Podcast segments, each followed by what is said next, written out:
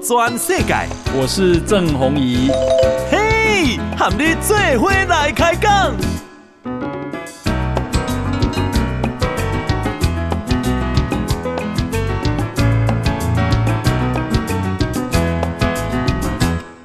大家好，大家好，大家阿曼，我是郑弘仪，欢迎收听给大家的报道全世界。那么我们今天呢啊，邀请到这个台湾国际法协会的副秘书长林田辉博士哈，来接受我们的访问哈，也是知名的战略专家哈。哎，田辉六，哎，红衣大哥好，各位听众朋友大家好，好。嗯那么啊，这个我们在礼拜一录的音啊，在礼拜一的下午，嗯、那么刚好啊，这个今天啊，礼拜一啊，中共啊，诶，派出了历史上最多的啊这个战机啊，一百零三架次，然后来侵扰台湾，哈，那其中有四十架次啊，飞越了海峡中线，还有它的延伸线，进入我们的西南空域。另外，共建总共派了九艘次来，哦，那军机啊，呃，创下历史新高。我先请教田辉兄，是这代表什么意思哈？呃，最近掠讲啊，啊掠讲原因哦，其实咱台湾并无做什么代志，你知吗？对，进前呃，裴洛西来台湾的时阵哈，一阵啊，哦，一大一大堆啊，什么演演习啊，飞弹试射啊。嗯但这一次啊，好像有点奇怪哈。这一块奇怪的是说，台湾没什么挑衅他的事情啊，除了侯友宜到美国访问了，他是不是讨厌侯友宜到美国访问？我不知道。但是啊，诶，他最近有派了山东号，嗯穿过巴士海峡到这个东部海域去进行演习哈，台湾东部海域演习。然后呢，我们国军当然就盯着他嘛。我们有一张照片很清楚哦，就是基隆基隆舰啊，哈，基隆舰去呃，记得几的基隆舰去拍他哦。啊，他当然也不是因为这个小事情抓狂啊，哈。我觉得跟最近哈中共内部的人事案是有关系的。那因为最近大家知道六月底啊，六月底秦刚的事情啊，火箭军被抓了，然后秦刚不见了。到七月出现这个秦刚有小三的事情，然后接下来后面就被解职了，好，然后到一直到现在，到了七月底的时候又传出，哎，李尚福好像也有事情。八月的时候，结果后来八月的时候人也不见了，不见之后一直到现在哈，到九月中旬的时候，人还都还是没看到。那有人传说他已经被解职了啊，就是中国的国防部长李尚福被解职。那到现在为止，当然中共官方没有去证实有没有被解职，但是你如果从中共的外交部的发言人他那种支支吾吾啊，或者是说他根本不想回答这个问题，然后跳下一个问题，每一个记者都在问这个问题的时候，那这时候。其实更加可以证明说这是真的，嗯，所以到李尚福的这个事情发生之后，我们就感受到一个非常很诡异的一种气氛，嗯，这个中共内部是不是有一些问题出现了？好，因为八月北戴河会议就听说传说内部有叫骂的声音出来，哈，然后到九月的时候李尚福又不见，所以到底第一个就是习近平的世人不清这件事情，嗯，让他自己来讲话是不是很难下台阶？就是说。因为习近平在十八大上台的，嗯，十九大到二十大，其实他做了一个动作，什么动作？就是以往的中央委员，大家知道说他会政治局的二十五名来讲的话，像这一次是二十四名，但是你要先选出那个党代表，先选出中央委员之后，再由中央委员去选出这个政治局的这个委员，然后再选常委的时候，这时候在以往的中央委员的这个选举方面，哈，都是。派系共治，嗯，就是共产党内部他会有各派系就推人马，哦，我几个人要进来啊，军方的几个人要进来。但是到了十九大，习近平发现了一件事情，他各派系推的人进来之后，都有贪污腐败的问题，嗯，所以他就开始大力整肃，整肃完之后，后来他废掉了这样的一个各派系推荐的方法，他就变成自己口试，自己来面试。嗯，所以今天在共产党内，你如果要当这个中央委员的，那原则上都是经过。习近平口试过的，他自己看过的，看过完之后呢，再把一些人弄到政治局里边去。那李尚福也好，秦刚也好，就是被他拉到政治局里面去的，然后再去担任这个要职的。所以一件事情就是说，他自己拉拔长大的，而且快速升官的，短时间升官的，那这些都出事。那出事是代表说他是眼睛瞎了吗？还是说他？呃被蒙蔽了？还是说怎么样？那如果你自己的人都出现这个问题的话，那其他派系的人看着说，哎，都是你的派系吃掉，那我其他派系要吃什么？嗯哼。所以其实现在内部是不是有一番斗争哦，或者是有一什么样的一个形势对习近平不利哈？所以你看到他以往是非常重视国际场合的，他会去参加国际峰会啊。结果他今年的 G 团体二十国集团的峰会他也没去啊。嗯。所以到底他内部发生了事情哈，以至于造成今天有一百零三架的共机到台湾这边绕来绕去哈。我相信可能明后天说不定还更多也不一定，或者是说它的力度或是强度会更加变大。那个其实都在有一种就是内部的斗争外部化的概念，或者是在内部来讲的话，有不同的。呃，派系，比如说，你看发动的这些，大概都是以战斗机为主，嗯哼，它不是那种预警机啊、无人机啊，或者是什么运输机啊。你看到它，它除了空警跟那个呃这个运运运运输机的这个运油的这个这个呃这个呃补给机之外，另外全部都是什么苏三十啊、歼十、歼十一、歼十六，这些全部都是战斗功能的。那短短时间发挥战斗功能的这些，代表说那一种鹰派跟耀武扬威派的。基本上是抬头的，然后呢，再来就是说东部战区、南部战区、北部战区，因为这次出事的好像北部战区也有一些事情，就是那个潜艇的事情，传闻那个潜艇的事情是北部战区捅的篓子。那东部战区跟南部战区到底这个内部的他们的这个斗争又是怎么样？哈，其实。我是认为这个事情不是台湾自己制造的问题，而是中国内部的动荡的问题。那这个东西来讲，我们可能要更加仔细关注。就是说，假设他如果内部真的发生一个什么样的东西来来来讲的话，就会有人扬言说，那我就现在试着去打台湾。我打台湾，因为一定啊，打台湾他没有能力吃下来，嗯，他会陷入一种泥泥淖战，嗯哼，那美军日军一定会出手。那这样打台湾的情况之下，习近平政权是不是要垮了？嗯哼，那顺势就把它拉下来。对，就是制造危机给组织啊，让组织来讲的话无法收拾。对，那这个东西来讲也会更麻烦。所以我是觉得哈，如果他今天解放军能收能放还好，就代表说中央的军委会的命令下去，随时能收能放还好。今天如果看到的这个情况，如果是越来越越来越大越来越大，然后。好像管不住的样感觉，那代表说内部来讲应该要发生的问题哦。那你刚刚讲那个潜艇方是什么事啊？潜艇就是传出那个零九三的商级的这个核动力的潜艇啊。然后中国有九诶八艘了在服役啊。然后它核动力潜艇，哎对，然后有一艘就是。呃，好像在江苏外海，就是连云港外海这个地方，呃，搁置在海底面了。啊啊，听说是失去动力，然后听说上面的官兵大概七十名左右是，呃，五十名大概七十多名左右是丧命了。那听说是这样子，是啦，对啊，但是这件事情传传很久，这件事情就是在习近平去参加南非的金砖五国的时候，那时候就发生了。嗯，那一到现在来讲的话，其实他们都一直否认。但是也没有承认，也没有否认，就是说否认说。呃，他的想法是这样子，中国国防部的想法是说，不要道听途说，不要听新闻媒体的这边传说，但是他也没说到底有没有发生这事情。对，好，所以这件事情让全世界觉得非常诡异哦。那美国也不断的派那个 WC 一三五的这个专门在侦查那个所谓的核辐射层的这个侦察机哦，到东海到南海到处去去搜去看有没有放射性物质在这里出现哦。那即便是中国没有去承认这件事情，但是很多人。因为为什么会在后面再传出来呢？一开始是美国的一个潜舰专家苏腾，他先在 Twitter 写，后来他拿掉，拿掉之后呢，无法证实。国防部也也否认这事情，但是后来又传出什么？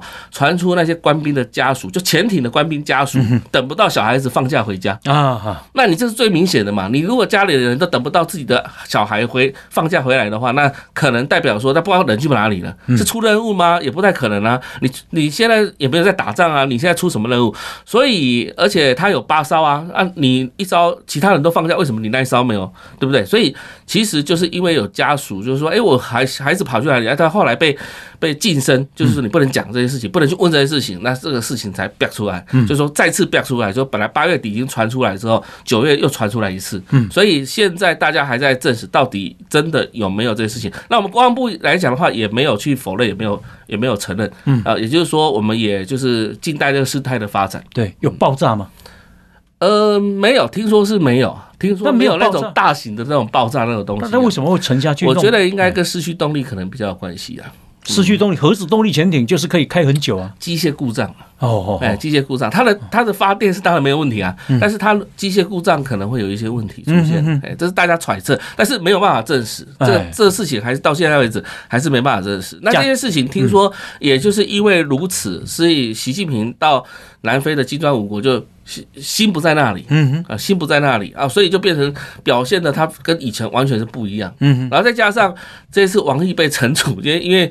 那一个翻译秘书被挡在门外，不让他进去哦，所以让习近平在整个这个过程流程当中，好像备受威胁的样子。那这个到底，其实这也不是王毅的问题，这应该是他们的国安部还有很多其他安全部门的问题才对。因为照道理讲说，安全部门都要全部跑过所有行总统行程。我们国安局局长，假设我们总统要出访，我们要到哪个地方，我们国安局长现在跑一趟跑过啊，把所有的这个总统会会的行程全部都。跑过一次，比如说以前阿扁到帛琉去，要给那个海豚亲，我讲过嘛，要亲亲嘴巴，也要让海豚亲一次国安局局长的嘴巴 这样是确认说这只海豚是无害的。嗯，那这时候才能够整个行程完全跑过。那显然是他的公安部门也出现了一些问题。嗯嗯，那啊、呃，这个中国的假定那个事情是真的，核子动力潜舰它下沉以后浮不起来，这样可以撑多久？现在应该，如果现在来讲的话，应该是没办法了。哎哎，它不是撑多久的问题，它是里面的氧气的问题，嗯，可能会有一些影响。而且如果是机械故障的话，那就不晓得哪一个部分机械故障。如果是涉及到里面维生系统的机械故障，那更麻烦了。嗯，哎，所以现在一般来讲的话。如果在黄金时间没有抢救的话，应该差不多也没什么用处了。那现在没有技术说有有，现在有。你看我们台船现在在造潜舰不是吗？嗯，我们也同时在造那个救难舰、救救潜舰的那个救难舰。对对对，救难船。对啊，那个是要有一些技术的，要有专业的船来救的。嗯，所以不是一般那种所谓海上救难船，是那种沉到水里面那一种，那那一种救难船，那不太一样。打捞船，中国不可能没有啊，中国应该有啊。哎呀，那有怎么没有救呢？我们有最近有看到那个打捞船在跑啊，但是问题是打捞船跑没有，它没有什么结果出现呢、啊。嗯嗯嗯嗯，所以就是就是一个。如果自己没有能力，要赶快找国际、啊。不是不可能，这种共产国家某可能在一起。以前苏联前苏联也一一艘潜艇也在北北冰洋那边，结果也是沉到海里去，而且他也是美国说我要帮忙，他说拒绝，全部拒绝。我宁愿让官兵死在里面，我也不愿意。大概死好像听说也死的蛮多人，两百一一两百人有，也不会让西方国家去。去救这个核动力的潜艇，因为怕说国防机密泄露嘛。哦哦哦，那你刚刚讲说啊，这个他们派一百零三架战机，嗯啊，创下历史新高来超先侵扰台湾。对啊，中国这样抓狂是因为它里面出问题。我觉得内部是出问题哈。那里面出因为出动的都是属于那种。呃，攻击机啊，攻击战机啊，哈、嗯，它不是属于一般的那一种，就是侦察用的，或者是说来吓阻你的、啊、来威吓你的那一种，它是用这一种就是战斗机的方式来处理。了解。那其中有一个是啊，中国的国防部长李尚福嘛，说他已经可能被解职了嘛。是。好，嗯、那呃，到底发生什么事情，他要被解职呢？诶、欸，他以前当过什么呃呃军备发展部的这个部长，嗯，然后也就等于说是管后勤补给的啦。以前那里后连在联勤司令，联勤司令啊，联勤总司令啊。但是听说在那个期间内有贪污腐败的情势发生，上下其手啊。但我倒不是这么觉得，因为中国哪个官员不贪，对不对？中国哪个官员不贪，只是大贪大贪跟小贪的概念而已啊。啊，所以拿的多跟拿的少啊。那习近平的班底也是很多都贪啊，所以。什么意思呢？就可能不是贪贪污腐败的问题，可能跟忠诚度是有关系的。嗯、那这个忠诚度又分两块，一块是跟外国的。勾结的问题，那一块是它内部有不同派系的这个问题，哦，所以这这是两块，就团团伙伙。他们讲团团伙伙，就是你可能是表面上对我忠诚，但是私底下你跟谁暗掏来暗去，嗯，哦啊，这个东西不得了，因为对习近平，他就对，就是等于是犯了习近平的大忌，嗯，所以他如果他的团队的成员有跟其他的眉来眼去的话，嗯，那我觉得他可能呃。被抓到这个证据，可能这样子解职，而不是因为什么贪污腐败。类似于就是你表面上忠诚于我，但是你很可能私底下还在效忠江泽民派系，类似这样子，类似这样子，对，类似这样子。那可能也不见得是江泽民派系，有可能是其他的残留势力，就是江江派当时执政的时候，然后有很多不同的系统嘛，曾庆红，曾庆红也好啊，或者是说这个以前的周永康的系统也好，或是以前的谁的系统哈，然后。你你是跟他们之间眉来眼去的，嗯哼，那这个可能或是被人家呃告密来调查或等等这些，这是比较有可能的。哦、我不认为是跟贪污腐败有关系。哎、虽然对外传说他是被查是因为贪污腐败，那是手段，那是工具而已。嗯、但是真正的原因应该不是那个问题。嗯嗯。哦，那那个中国火箭军的司令跟政委好像也被解职了。是是。那外传也是跟贪污有关。呃，也是，但是这火箭军的这个被解职，他是在六月底的时候被解职，还有一个在四月的时候被解职。但是他除了这个司令之外，嗯，还有两个副司令，对，还有政委，还有前司令，嗯哼，那全部都被查。是，那前有的前司令还上吊自杀，嗯，然后还有更第一任的火箭军的司令就是魏凤和，就是前国防部部长，对，也被查，人也消失不见。所以所有火箭军整个都烂掉。他他的意思说，总国军整个烂掉，从最高层一直烂到从以前的最高层到现在最高层，一直烂到大概中阶官员。啊哈，那到这些官员，他就派一个海军跟空军去接司令跟政委，那些完全他们对。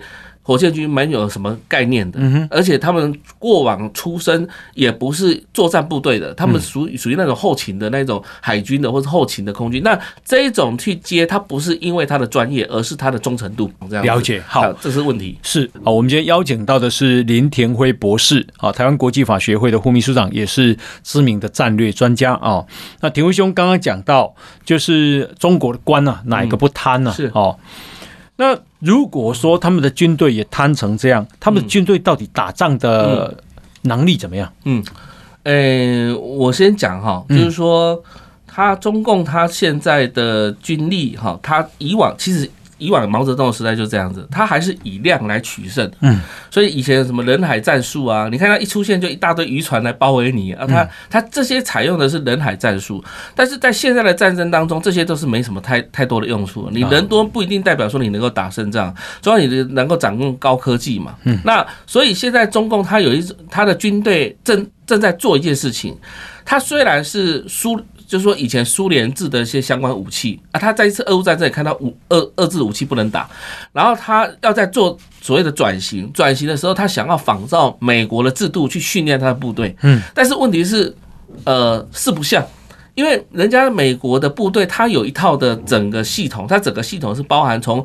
呃所谓的武器的配备，嗯，到人员的训练，它其实是要相互结合的，对。那你在在中国，他你解放军要做这个事情的话，你你其实他没有那种思维，所以你作战手法完全是不太一样。而且美国擅长打的战争，美国有实战经验，中国没有，所以他在训练解放军的时候，事实上能不能打仗，其实要真的打了才知道，他自己也不知道。但是问题是，看这个样子来讲的话，应该是实战经验不足的情况下，可能会有自己人打自己人的可能性。嗯，所以会误打的可能性。所以现在对他们来讲的话。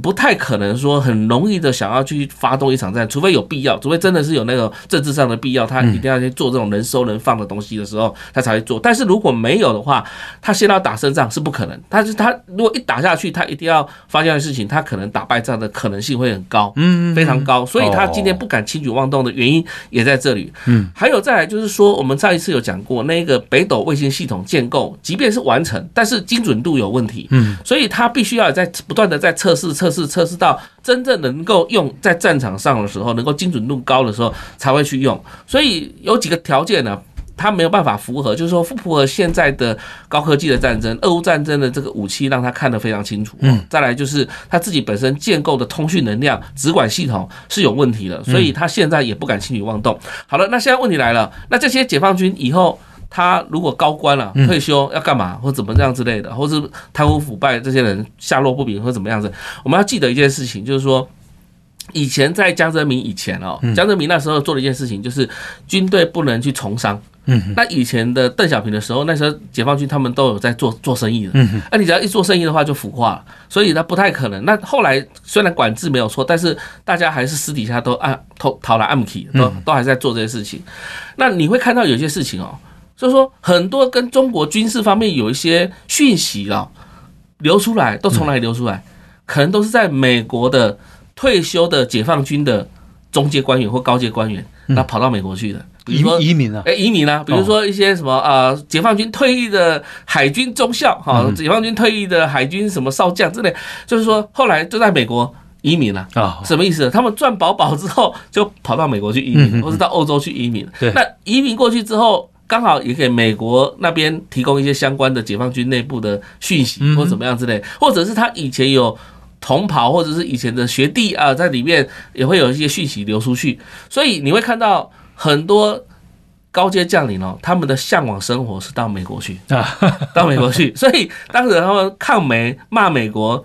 是工作嘛，然后到美国去才是生活，对，所以他们常常是这样子，所以这不是只有解放军高官也是这样子。那这些李尚福啊、秦刚啊，他们被解职以后被调查，到底人现在在人会在哪里啊？人会在哪里啊？人应该是被软禁，软禁，软禁，他不见得是会关在什么我们想象那种监狱、大牢啊，还是监狱那种，不是哈，还没到什么秦城监狱，那个都是。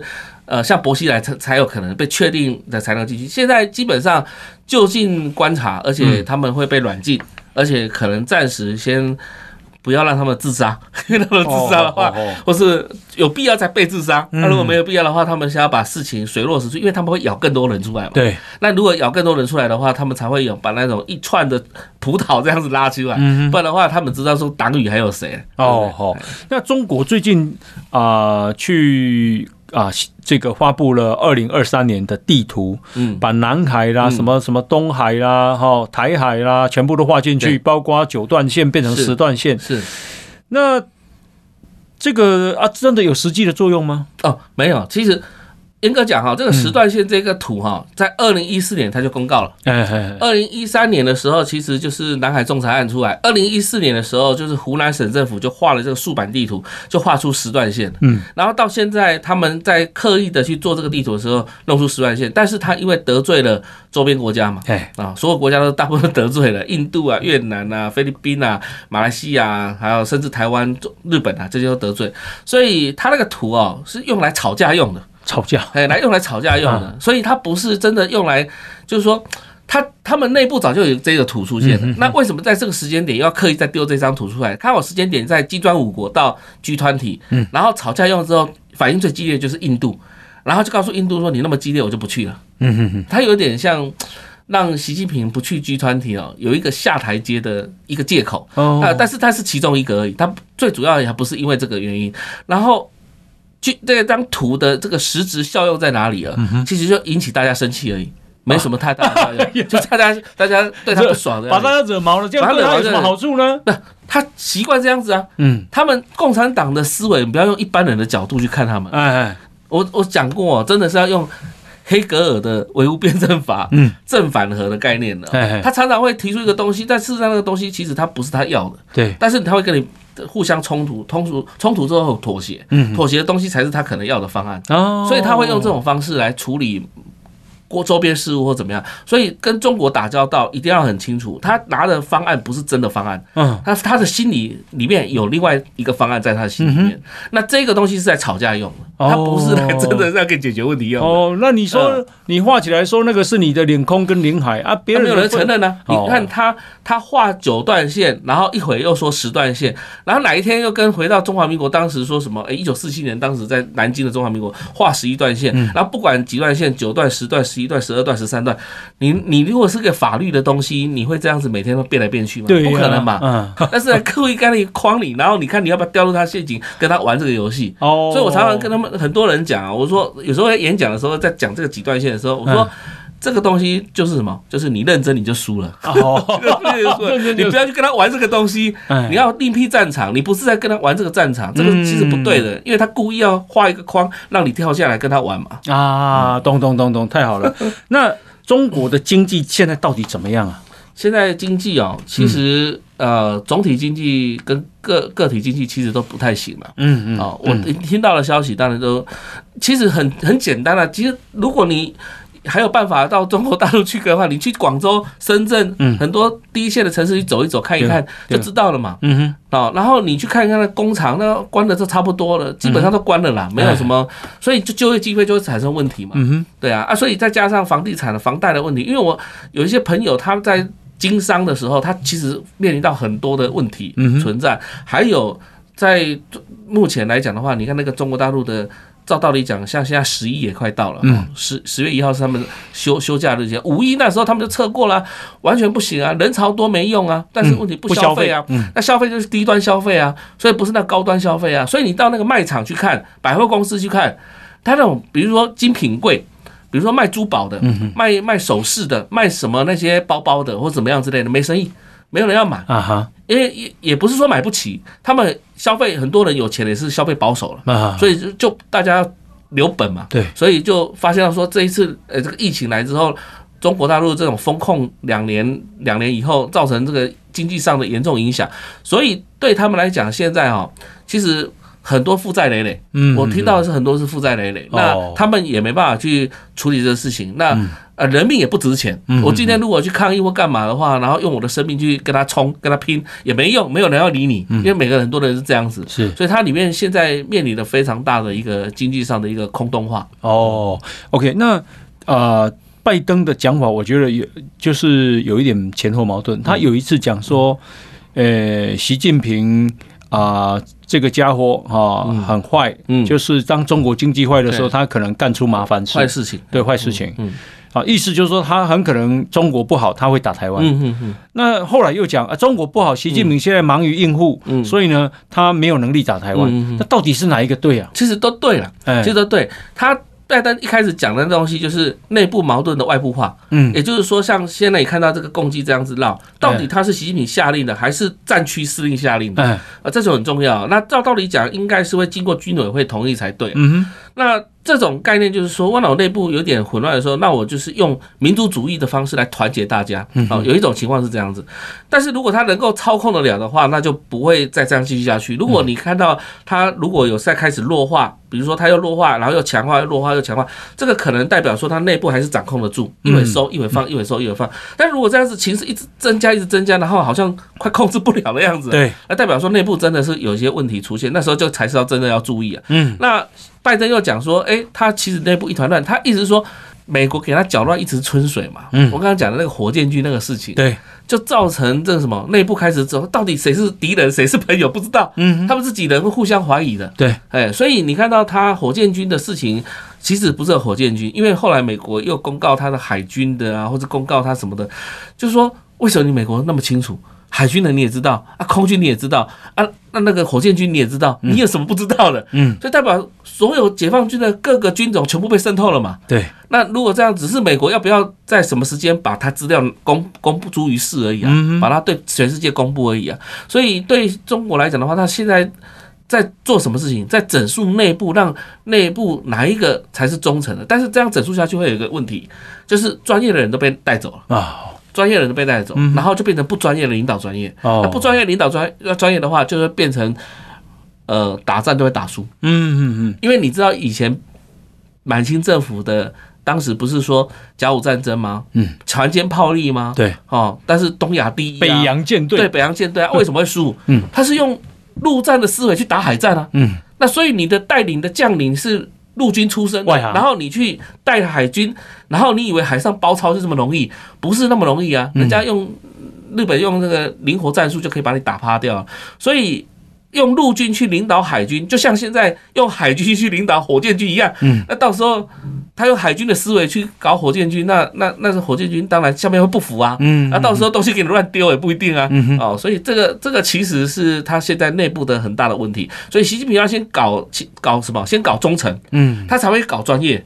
那搞忠诚，在搞专业的过程当中，他就会变成说。外行领导内行，嗯，那就会变成他他的专业度不够，所以他现在拜登也笑在心里啊，嗯，我只是随便出了一招，然后你就忙得要死，OK，哎，就是变这样。那如果是这样的话，怎么感觉上啊，就是国际上对台湾好像要开中国要对台湾开战的那种氛围哈，呃，就是越来越浓。比方说啊，美国啊在菲律宾的基地，嗯啊，从五个变成加到变加四个变九个，然后日本好像也在在备战，是怎么怎么搞，这好像很紧张的感觉。是，对，紧张是好处好的事情。嗯，为什么？因为就怕人说居安居安要思危嘛。嗯，对，你如果太安逸的话，你没有任何的这种备战的情况下，更容易发生战争。所以其实像。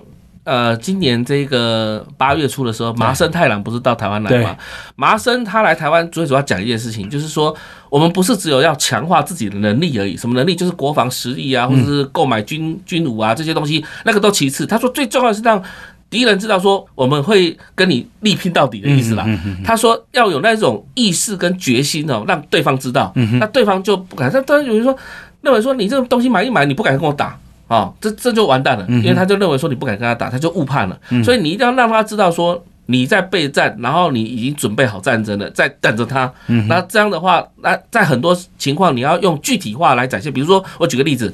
山东号来的时候，我们为什么要刻意放出基隆舰的那一张看到山东号的照片？嗯，就代表说我视视野看得到的地方，我就打得到你。嗯，然后为什么日本要放出侦察机照到山东号、站到什么、照到辽宁号的一些照片，也是一样。还有上一次不是马斯廷号就被我盯着了？对，马斯廷号不是舰长翘着脚在看那个辽宁号吗？嗯，那一张照片目的也是在警告你中国说你都在我的攻击范围内。嗯，所以什么意思？你旁边的旁边的护卫舰。无法拦阻我的这个舰，我马斯廷号就一直长驱直入，嗯，那代表你的这个护卫舰没用嘛，嗯哼，对不对？那那警告警告我没用嘛，驱离我没用嘛，我还是可以盯着你的辽宁号或怎么样。这些事情其实目的不是在为打仗，这目的其实在警告解放军说，你都在我的攻击范围内，所以我是有能力打到你的，所以不要以为说。呃，就是我们嘴巴讲讲而已，打嘴炮而已，不是这样子，就是实际上是可以做得到。那这样子的做法，就会让对方会觉得，哎，是我是不是应该检讨我自己一下？等到我自己能够跟你们应付这些，比如说我可以主角马斯廷号进来的时候，我再来想怎么打仗吧。其实麻生也传达出一个重要的讯息哦，我觉得第一个不要小看麻生来台湾，因为他是做过首相，对，然后他现在又是。以这个执政党的自民党的副党魁的身份到台湾来，对。然后如果说他这么重要的职务没有岸田文雄的同意，他怎么会来？嗯。所以岸田文雄一定是同意，而且同意他来台湾这种说法。嗯。那这种说法跟美国拜登曾经接受媒体访问说，至少有四次讲说，如果台海发生战争，美国会不会出兵？嗯。拜登都说 yes。嗯。他至少讲了四次，不是只有一次，也是四次。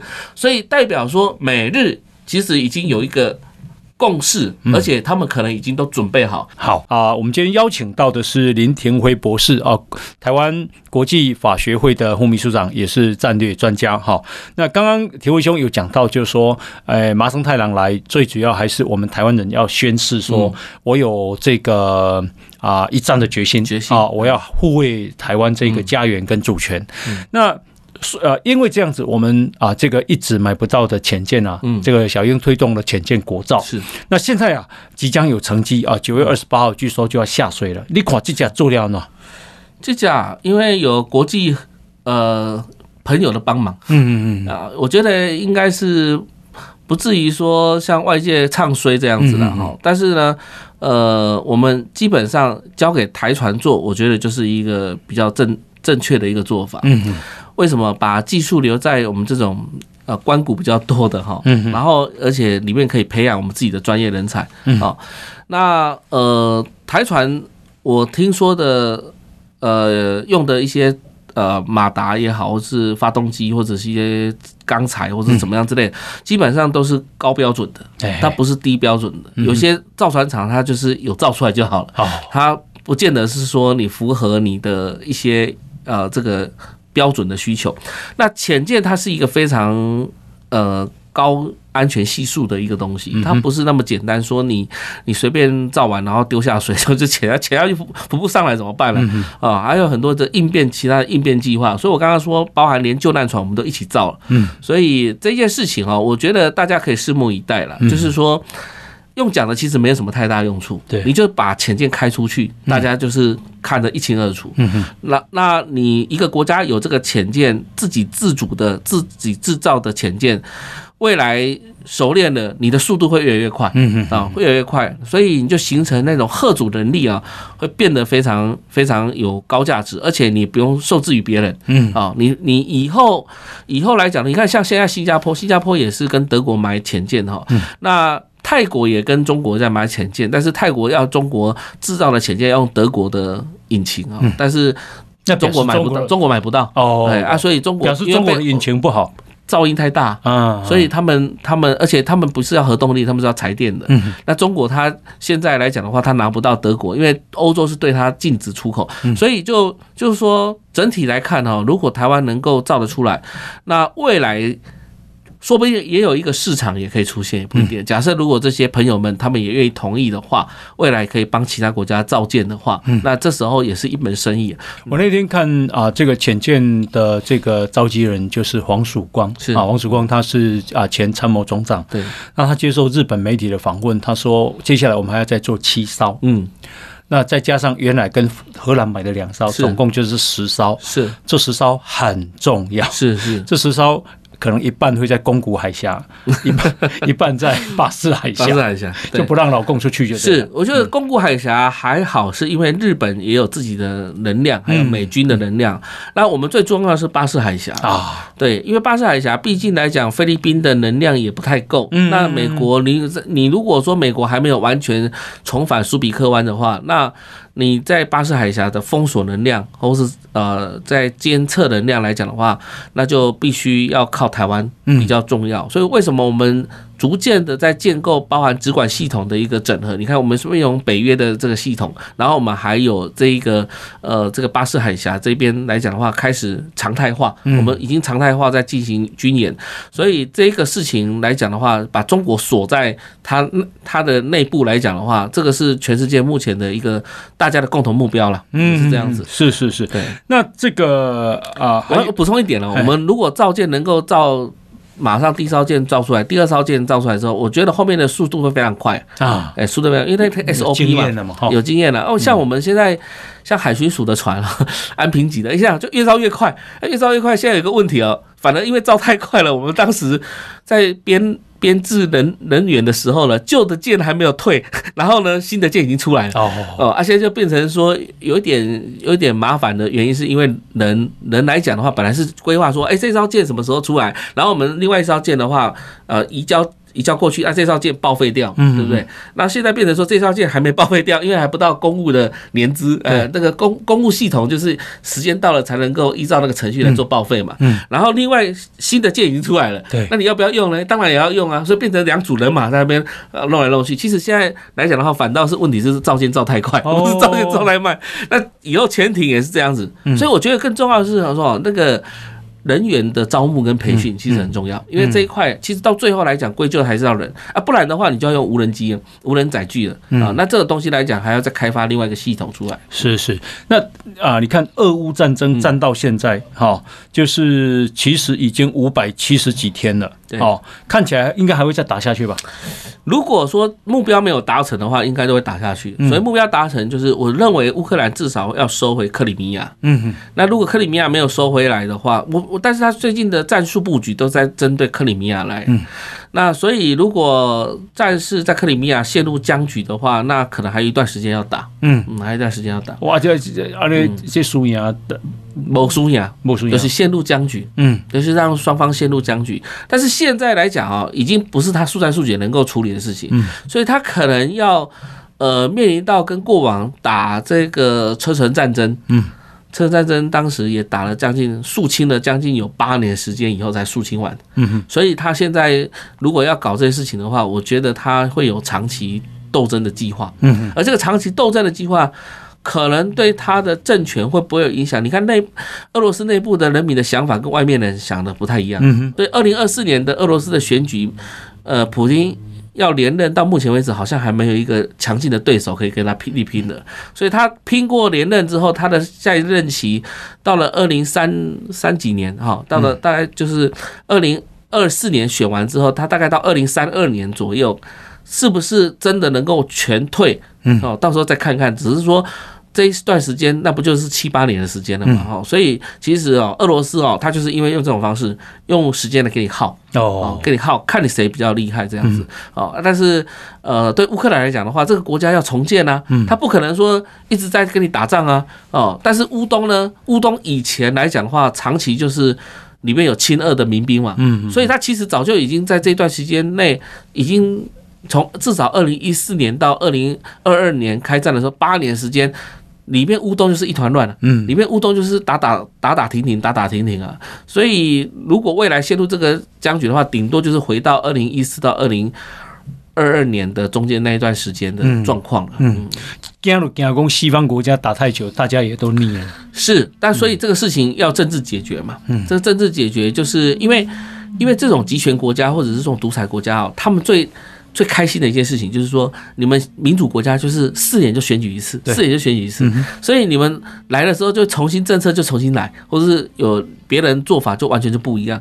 所以现在其实他也在等，如果美国总统新的总统如果川普回来了，哦，那川普说，我如果在这边的话就不会有打仗的情况发生，因为他就用贺主的方式嘛，哦啊啊，但是真的现在他既然被。已经当过一次总一次总统之后，在第二次的当总统会不会跟以往又不太一样？哦，所以其实是大家蛮担心的。哦，那俄乌战争可以给台湾什么样的启示？